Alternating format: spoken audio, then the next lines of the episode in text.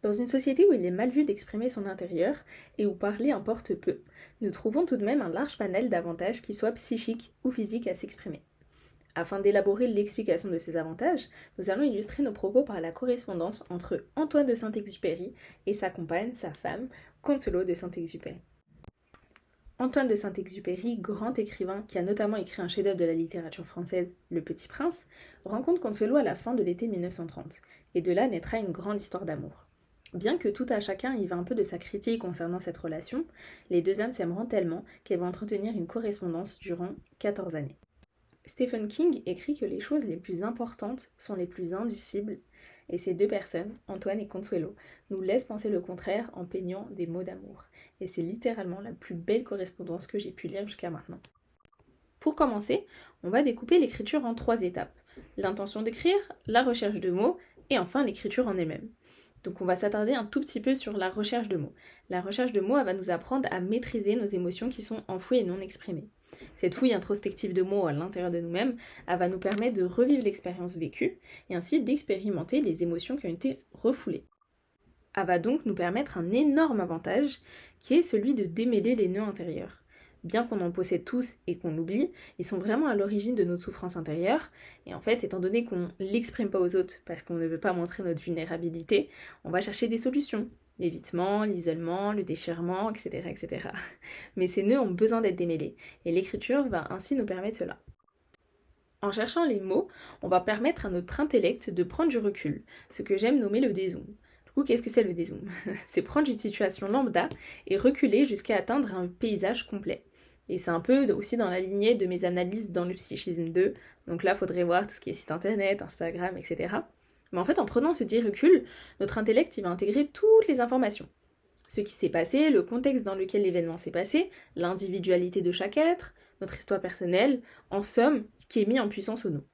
Du coup, quand on va réfléchir à quoi écrire, on va faire un acte en réalité beaucoup plus profond et beaucoup plus complet. On va permettre à notre intellect de défaire les nœuds intérieurs de ce que nous souhaitons écrire. Boris Cyrulnik, psychiatre très réputé, va publier notamment un ouvrage sur l'écriture et sur son impact psychologique. Il va nommer cet ouvrage La nuit, j'écrirai des soleils. Il va postuler que la pénombre de notre intérieur peut être réduite ou supprimée par l'écriture qui deviendra lumière pour nous. Il va expliquer dans son ouvrage que la création d'un monde de mots permet d'échapper à l'horreur du réel. Et la difficulté à parler, la facilité à écrire en somme, se manifeste par la même occasion dans les lettres de suicide. Bien que la difficulté à les lire soit très grande, elle n'en reste pas moins la preuve qu'il est plus facile pour nous d'écrire que de converser. Virginia Woolf écrira ainsi en 1941, le 28 mars précisément, une lettre affligeante. Elle va écrire Mon chéri, j'ai la certitude que je vais devenir folle à nouveau. Je sens que nous ne pourrons pas supporter une nouvelle fois l'une de ces horribles périodes et je sens que je ne m'en remettrai pas cette fois-ci.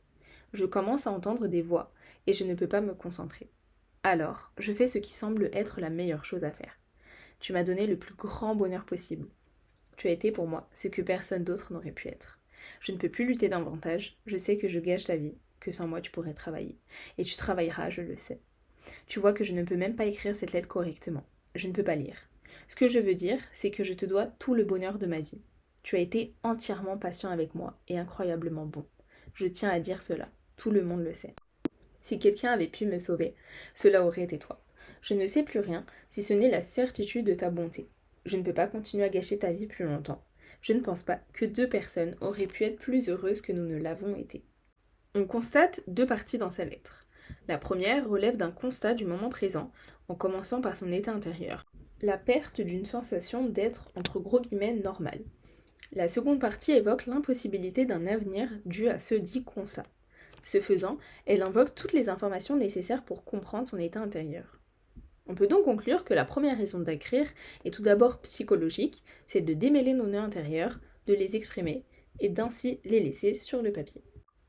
On arrive maintenant à l'un des avantages les plus importants de l'écriture, qui est de créer ou d'accroître notre résilience. La résilience, qu'est-ce que c'est? C'est la capacité à surmonter les épreuves qui nous arrivent. Elle va se développer tout au long de notre vie, donc quand des obstacles, quand des épreuves, quels qu'ils soient, vont arriver. Et lorsqu'on va écrire, ça va nous aider à surmonter ces étapes-là. Ça va nous aider à accroître, à développer cette résilience. L'écriture sera encore plus efficace quand l'épreuve qu'on doit surmonter est l'absence ou le manque d'un individu qui nous est cher. Dans ces moments-là, on a vraiment besoin de relater, d'exprimer ce qui se passe à l'intérieur de nous-mêmes et en gros, entre gros guillemets, de se vider en fait de tous ces mots perdus qui sont à l'intérieur. Pour illustrer ce besoin de relater, on peut prendre l'exemple d'une lettre que Consuelo écrira à Antoine le 24 avril 1943. Elle va lui écrire Mon mari, mon Tonio, mon chéri, vous me manquez. Sans vous, je suis toute petite, toute seule dans les cinq étages de notre maison déserte. Écrivez-moi, rendez-moi la lumière du demain avec une lettre. Mon corps me pèse chaque jour davantage de ton silence, de ton absence. C'est un vrai poids que je porte, et que je désire porter convenablement, gracieusement. Aidez-moi. Parlez-moi du jour où je serai bien abritée dans vos bras, sans peur, sans peur même de ton amour. Je vous embrasse. J'espère que ma lettre t'arrivera parce que je prie Dieu de te la faire lire. Ta femme, Consuelo. Par cette lettre, Consuelo va se vider d'une certaine manière, et de manière très minime bien évidemment, du manque de son mari. Et elle va par la même occasion invoquer des images plaisantes qu'elle tend à acquérir. Ici, être abritée sous les bras d'Antoine. En fait, cette méthode, elle se retrouve très souvent dans les correspondances, notamment en fin de lettre. On peut par exemple prendre la correspondance de Camus à Sazares, qui est une correspondance très prisée dans le monde de la littérature. En fin de longue lettre, Camus dira à Sazares en 44 Au revoir mon cher amour, j'attends ta réponse. De toute façon, je sais moi que je te reverrai bientôt. À cette seule idée, je sens mes mains trembler. Et le fait d'invoquer des images plaisantes va nous rassurer. Entre gros guillemets, pour exagérer, c'est un peu comme illustrer l'expression voir la lumière au bout du tunnel. C'est vraiment, on est rassuré par les mots qu'on va utiliser. On est ici en train d'expliquer qu'en fait, peu importe le vide qu'on possède, parce qu'on possède tous à un moment de notre vie différent, un degré différent bien évidemment, un vide en nous, il peut se remplir par l'écriture. On parle ici du manque de l'autre, et Boris Cyrulnik nous expliquera l'un des avantages de cela, c'est euh, de ne pas laisser totalement disparaître ce que l'on aime. Et en même temps, par la même occasion, ça va nous permettre de ne pas effacer les sentiments réels qu'on a éprouvés à un moment T. Ça peut paraître très absurde et très simpliste pour beaucoup. Mais l'écriture va réellement nous aider à travailler notre résistance, et c'est la raison pour laquelle euh, tant de personnes qui ont été meurtries par la vie nous écrivent de si beaux ouvrages. On peut parler de Tolstoï, de Jean Genet ou encore de Victor Hugo. C'est d'ailleurs la même raison pour laquelle les psychologues vont utiliser l'écriture comme acte de résilience avec leurs patients. Ils vont leur demander d'écrire des pensées, des pensées qui sont un peu difficiles, on va leur demander euh, d'écrire certaines choses qui leur sont arrivées, etc. Il y a dedans un gros travail de maîtrise émotionnelle. Plus la personne va écrire, plus elle va se souvenir, et du coup, plus elle va intégrer des événements de vie qui ont été enfouis. Ça va permettre une réelle mise à distance face à ce qu'ils ont vécu. Les auteurs seront donc leur propre objet d'étude, ça va être plus simple pour eux de relater. Dans son ouvrage L'avenir dure longtemps, l'écrivain Althusser va nous expliquer cela. Il dira Je vais chercher dans mon passé les fragments de mon moi fracassé, et comme je n'aurai pas d'interlocuteur visible, le cheminement de ma pensée sera authentique. On arrive ici à l'un des avantages les plus connus, et le dernier pour ma part, c'est d'exprimer notre intérieur. Il nous est bien plus facile pour nous d'écrire notre amour que d'en parler, parce que l'amour il se veut intimiste, il se veut ouvert que quand on est seul. Donc il sera plus facile pour nous d'écrire quand on se retrouve face à une page blanche, ou bien pour être plus réaliste devant notre téléphone. pour illustrer cela, encore une fois, Antoine de Saint-Exupéry nous donnera l'une des plus belles lettres qui m'a été donnée de lire. En 1943, il va écrire à sa tendre et chère Consuelo. C'est une lettre assez longue, je vais essayer d'en prendre euh, le nectar, ce que je préfère. Il va donc écrire Consuelo, mon jardin et ma prairie. Je suis triste au-delà du possible. Il m'est venu tellement, tellement d'amour au cœur. Consuelo, Consuelo, je ne savais pas imaginer une maison sans toi, une vieillesse sans toi, une soirée d'hiver sans toi. Consuelo, je vous remercie du fond de ma poitrine, de mon cœur, de ma moelle, d'avoir si fort tenu à moi, de vous être cramponné à moi comme un petit crabe têtu. Consuelo, vous m'avez sauvé la vie en refusant de vous séparer. Consuelo que Dieu m'a donné, puisque nous sommes mari et femme. Consuelo d'un même corps. Consuelo dont je ne sais plus me passer dans le sommeil. Vous me manquez de toutes les façons du monde. Je préfère mourir bien vite, bien vite, plutôt que de ne pas savoir où vous vous trouvez.